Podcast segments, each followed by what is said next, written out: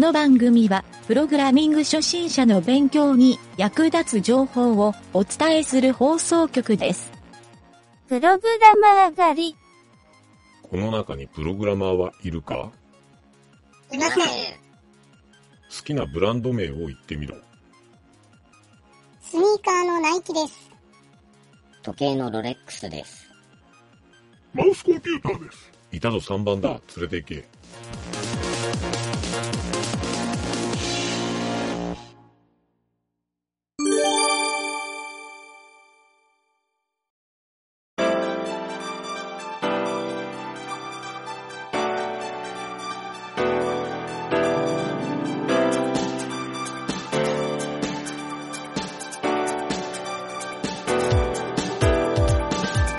はい、どうも、ゆげたです。えープログラミングカフェのランニングページの作り方講座。これの第5回目になります。えー今回のですね、このランニングページの作り方のテーマは、ストーリーについて。はい、これを話してみたいなと思います。えー僕はですね、もともと個人的になんですが、あまり書籍とかを読むタイプではなかったんですね。まあ子供の頃から漫画を読んだりゲームをしたり、えーとにかく字を読むのが苦手で、まあもちろん勉強も苦手だったんですが、まあそんな僕がですね、社会人になって、やっぱり何かしらの書籍を読むようになってですね、で、同時にですね、ブログを書き始めて、改めてですね、このストーリー作り、まあ、ストーリーっていうことに対して、ちょっと注目をするようになった時期があったんですね。はい。で、このストーリーがですね、そのいろんなものづくりにおいて重要であるというふうに感じてですね、このランディングページも実はこのストーリーというのが非常に重要な要素を持つと。まあ、そこに気づいて、ちょっと今回のお話につなげたいなと思っております。まあ、ストーリーを作るのって、小説家とか、まあ、なんか漫画の原作者とか、そういったなんかお話を作ることが得意な人っていう風に思われがちなんですけど、まあ、意外とですね、自分しか書けないストーリーというのを誰もが持ってる。はい。そこに気がつくと、このストーリーを作るという、この作業が面白く感じると。または結構得意になるっていう人もいると思います。はい。では、自分しか書けないストーリーってじゃあ一体何かっていうと、これはですね、もう単純に、あなたのこれまで生きてきた経験ですね。はい。このストーリーは実はあなたにしか持っていない、いわゆるこの唯一無二のストーリー。まあ、その中にはおそらく自分の中でいろんなこの困難とか、まあ、苦労したこと、嫌だったこと、楽しかったこと、いっぱいあって、もちろん泣いて笑ってっていう、そういうのの繰り返してきた、まさに自分だけのストーリーがあると思うんですが、もちろんそれをですね、思い出すだけで、えー泣けてきたり、笑ったりする内容もあると思うんですよ。この感情をストレートに相手に伝えられるかどうかが、僕はですね、このストーリー作りがうまいか下手か、はい、ここのポイントになるんじゃないかなと思います。まあ、実際そんなですね、自分の人生の経験を、このランディングページとどういう風に紐づけるのかというと、このランディングページにおけるストーリーというのはですね、えー僕がよく参考にするというか、非常に参考になったものがですね、テレビショッピングっていうのがあるんですね。まあ、ジャパネットさんとか、あの、そういったテレビショッピングの、このまくし立てるように喋ってる、えーお兄さんとかお姉さんとか、あの話している内容そのものが、結構いいストーリーが構築されていると。なので、ちょっとその点を気にしてですね、実は一回テレビショッピングを見てもらうといいかなと思うんですけど、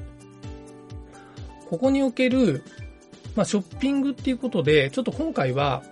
EC サイトのランディングページっていうところを参考に出してみるんですが、えー、ここでですね、重要なストーリーっていうのは、まあ、とにかく何か困ったことがあって、そこから解決する方法。まあ、それにはこの商品がいいですよっていう販売方法。まあ、これがですね、お決まりなんですけど、えー、非常にですね、重要なポイントであると。これをストーリーが作れない人がこのランディングページを作った場合は、単純に商品のいいところだけを書き込むホームページが出来上がってしまうんですね。ですけど、えー、今現在こんなことで困ってる人いないですか？っていう風な項目を設けて、その困ってる内容がよくある内容だったりすることで、えー、見ている人はですね、あ、これ自分に対して言ってるなっていうような、いわゆる人事ではなくて、我が事で考えてくれて、じっくり読んでくれるっていう風な目線になってくれたりするので、そういうですね、ストーリーを伝える重要性というのはまさにここにあるんですね。はい。テクニックとして、その困ったポイントを書くっていうところの書き方とかもあるんですが、えー、これはですね、やっぱりストーリーって何が重要かっていうと、いかに相手に興味を持ってもらえるかっていう、ここが一番重要なんですね。はい。で、ストーリーであるがゆえに、いろいろですね、えー、気象転結があったり、まあ、話の浮き沈みがあったり、えー、あとですね、やっぱり人の感情を揺さぶる、その感情ポイント、そういうのがあると、非常にですね、このランディングページとしても有効なストーリーが作れるということを今回はお伝えしたいなと思います。はい、ちょっとこの感情を揺さぶるっていうのがなんとなくわかりづらいかもしれないんですが、まさにさっき言ったその共感する、これも非常に重要な感情を揺さぶるポイントなんですね。はい、ニッチであんまりこういう人いないだろうなと思っていても、意外とですね、それが多くの人が当てはまる場合とかもあったり、えー、またですね、困っててどうしたらいいかわからないと、一人で悩んでるような、そういったところに焦点を当てる、それをですね、日常のこんな場面っていうような、そのストーリーに当てはめて紹介をすることで、結構ですね、見てる人は、ああ、これ自分に言ってるっていうような、そういった受け捉え方がしやすくなるんですね。はい。まあそういうですね、えー、ストーリー。これをですね、ランニングページで表現することができたとしたら、まあ結構ですね、そこのランニングページは見ていて面白いという人が多くなるページじゃないかなと思いますね。はい。また、もう一つ、えー、このストーリーで、その商品ページとかで当てはまるのは、その商品をその買う人、今まで言ったのは買う人に焦点を当てたストーリーなんですけど、今度はそれを作る人に焦点を当てて、まあ、その作る人がどういう思いでこの商品を作ったかとか、まあ、どういう困難があってこの商品が完成したかとか、まあ、どういう経緯で販売をしているとか、まあ、それもですね、一つの大きなストーリーなんですね。で、そのストーリー、この作った人のストーリーっていうのは実はブランド力につながるので、ここをですね、しっかり書き込んで、まあ多くの人にここが共感してもらえると、ブランド力が大きく増すと。まあそういったページも作れるということですね。はい。まあ実際このランディングページ以外でもお話を書くようなストーリーも、えー、非常にですね、いろんなテクニックがあって面白いですけど、それをランディングページとか、まあ、他のランディングページに限らずに、何かの会社の企画資料とか提案資料、こういったところも全く同じ内容で、このストーリーを重視しておくと、相手に刺さりやすい内容になると。まあそこもですね、実はメリットでもあるので、このストーリーに強くなるっていうことは、まあある意味ですね、アウトプットに強くなるというふうに考えてもいいかもしれません。はい、ここが面白いと感じるようになると、本当に小説を書きたいなと思うようになる人もいるかもしれないんですが、とにかくですね、アウトプットが得意になると、こういったランディングページを作るのに、ちょっと苦手意識はほぼなくなってくるんじゃないかなと思うんですよ。はい。で、それで、いろいろなランディングページを作って、成果が伴ってくると、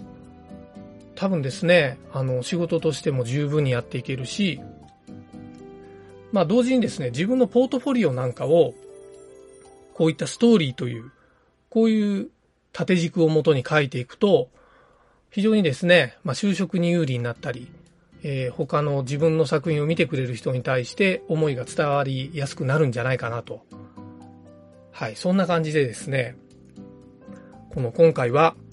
ランニングページにおいてですね、このストーリーを作ると、ストーリーを構成するということが非常に重要であるということをお話ししてみました。はい、何かしらの、この、ランニングページを作る参考になってもらえると大変嬉しく思っております。えーそんな感じでですね、えーランニングページの作り方についてのプログラミングカフェだったわけですが、えー次回もですね、えー引き続きこのランディングページについて話を進めていきたいと思いますので、ぜひ聞いてください。はい、今回は以上になります。